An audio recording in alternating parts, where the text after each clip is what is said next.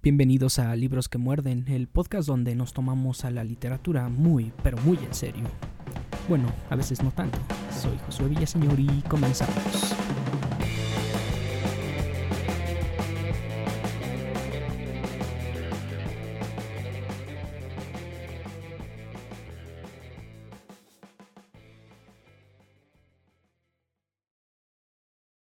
Las personas se engañan unas a otras del modo más natural y, sorprendentemente, sin resultar lastimadas. Parece no darse ni cuenta de la superchería. Creo que su vida está llena de ejemplos nítidos, puros y claros de desconfianza.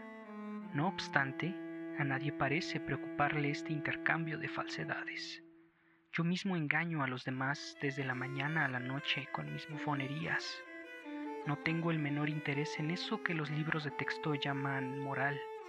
Me cuesta entender eh, que el ser humano viva o quiera vivir con pureza, claridad y felicidad en medio de toda esta mentira mutua. Nunca me han explicado la razón de esta habilidad.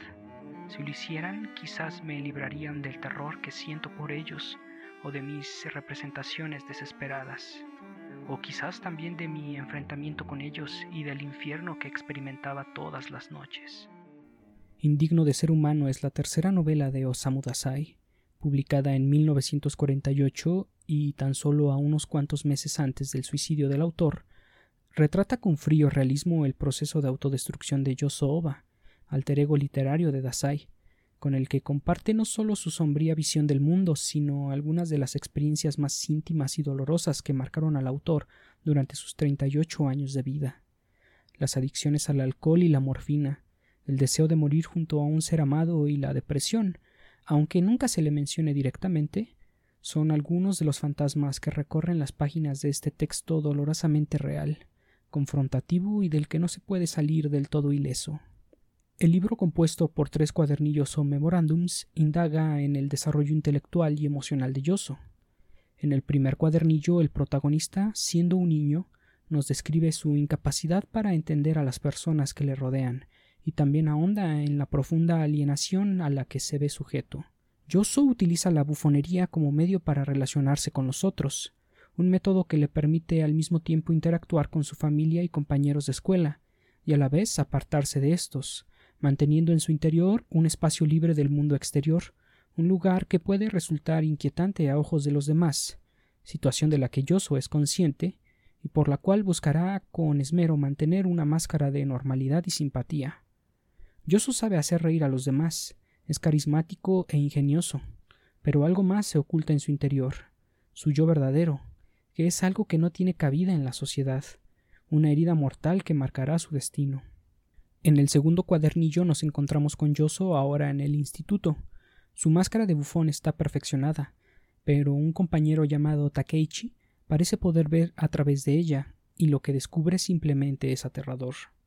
Para evitar que Takeichi revele la verdad, Yoso se vuelve su amigo.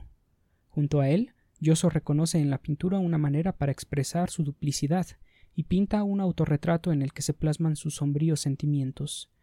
Yosu acaba estudiando arte y conoce a un chico llamado Oriki, con quien se adentra al movimiento marxista japonés, al alcoholismo, la prostitución y en general a una vida de excesos provocando, entre otras cosas, una baja en su rendimiento escolar. Es en este periodo donde conoce a una chica casada con la que acaba pactando suicidarse arrojándose al mar. Ella muere, pero Yoso sobrevive, sintiéndose culpable por ni siquiera poder recordar el rostro y el nombre de la mujer. Este episodio de la vida de Yoso guarda grandes paralelismos con la vida de Dasai. La noche del 10 de diciembre de 1929, Dasai, con tan solo 20 años, cometió su primer intento de suicidio.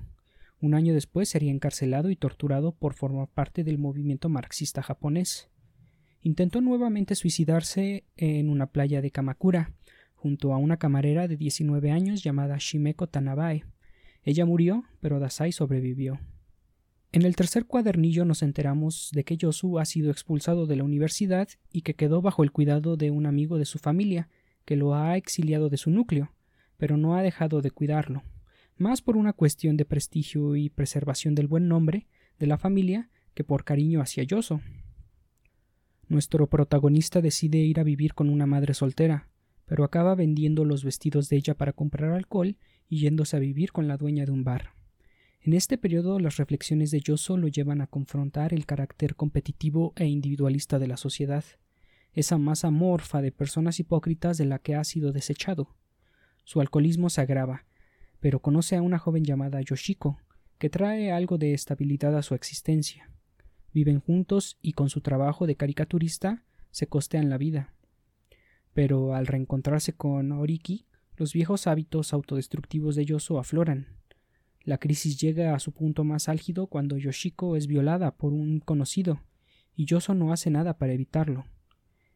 Este intenta suicidarse, pero fracasa nuevamente, y desarrolla una adicción a la morfina. Deshecho física y mentalmente, deja que lo internen en una institución. Al salir de esta decide marcharse a un lugar aislado, y se despide de sus lectores con estas palabras. En mi existencia ya no existe la felicidad o el sufrimiento todo pasa.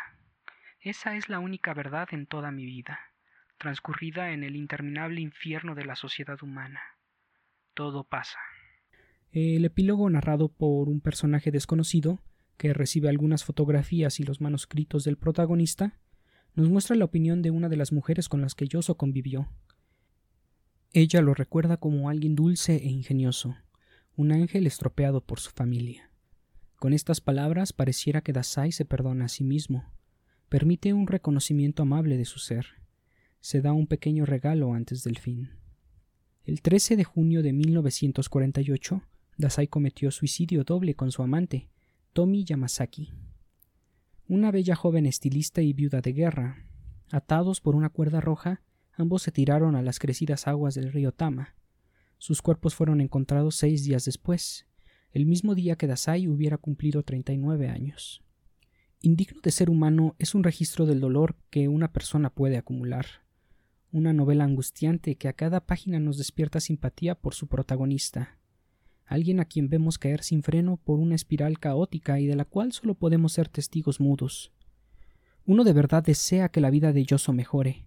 Experimentamos gozo cuando el protagonista parece encontrar estabilidad en su vida pero la realidad se impone cuando nos damos cuenta de que ese supuesto remanso de paz solo era un preámbulo para un futuro angustiante. La vida no siempre es una espiral ascendente, donde a cada paso se van conquistando miedos y cumpliendo objetivos. En ocasiones es solo un tortuoso andar hacia la tumba, una fría caída hacia el olvido. Osamu Dazai no pretende enseñarnos nada, no tiene intenciones moralizantes ni quiere hacernos sentir bien con esta novela solo quiere mostrarnos por un momento lo que es ser él. Mis últimas palabras respecto a este libro se referirán al papel de la mujer. He leído algunas críticas con respecto al trato que se les da. Se dice que son meros objetos puestos para satisfacer a Yoso, y que éste las ve como seres inferiores, meras herramientas de placer. Pero en lo personal creo que el trato que Yoso les da es el mismo que tiene con la mayoría de los personajes, sin importar su sexo. Yoso es un exiliado de la humanidad, un ser que no comprende el porqué de la conducta humana, como el micromegas de Voltaire. Pero aún así, Dasai mismo se define a partir de la visión de sus amantes. Su aspiración final es ser la persona que ellas ven en él, la persona que ya es, pero no se permitió mostrar al mundo. La alternativa a ese neurótico ente aislado y oscuro que conocimos en la novela es la del dulce ángel que las mujeres pudieron descubrir al enamorarse de él. Yoso hizo su elección, pero cuando llegue nuestro turno de elegir quiénes decidiremos ser, espero que hayamos aprendido algo de él.